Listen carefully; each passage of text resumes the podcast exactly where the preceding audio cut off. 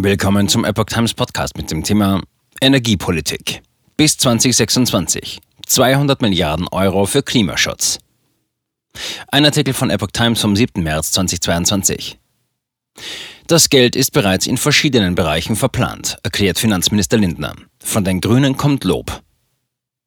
Die Bundesregierung will bis 2026 rund 200 Milliarden Euro in den Klimaschutz investieren.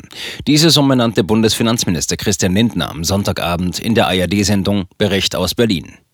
Ich gehe davon aus, dass wir bis 2026 etwa 200 Milliarden Euro für Klimaschutz, Ladeinfrastruktur, Wasserstofftechnologie, die Modernisierung der Industrie, auch die Abschaffung der EEG-Umlage, um die Menschen zu entlasten, vorsehen werden sagte der FDP-Chef.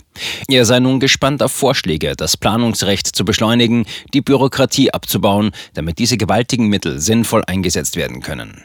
Grünen-Fraktionschefin Katharina Dröge bezeichnete die 200 Milliarden Euro Investitionen in den Klimaschutz in dieser Legislaturperiode als einen großen Erfolg und wichtigen Bestandteil einer umfassenden Sicherheitspolitik.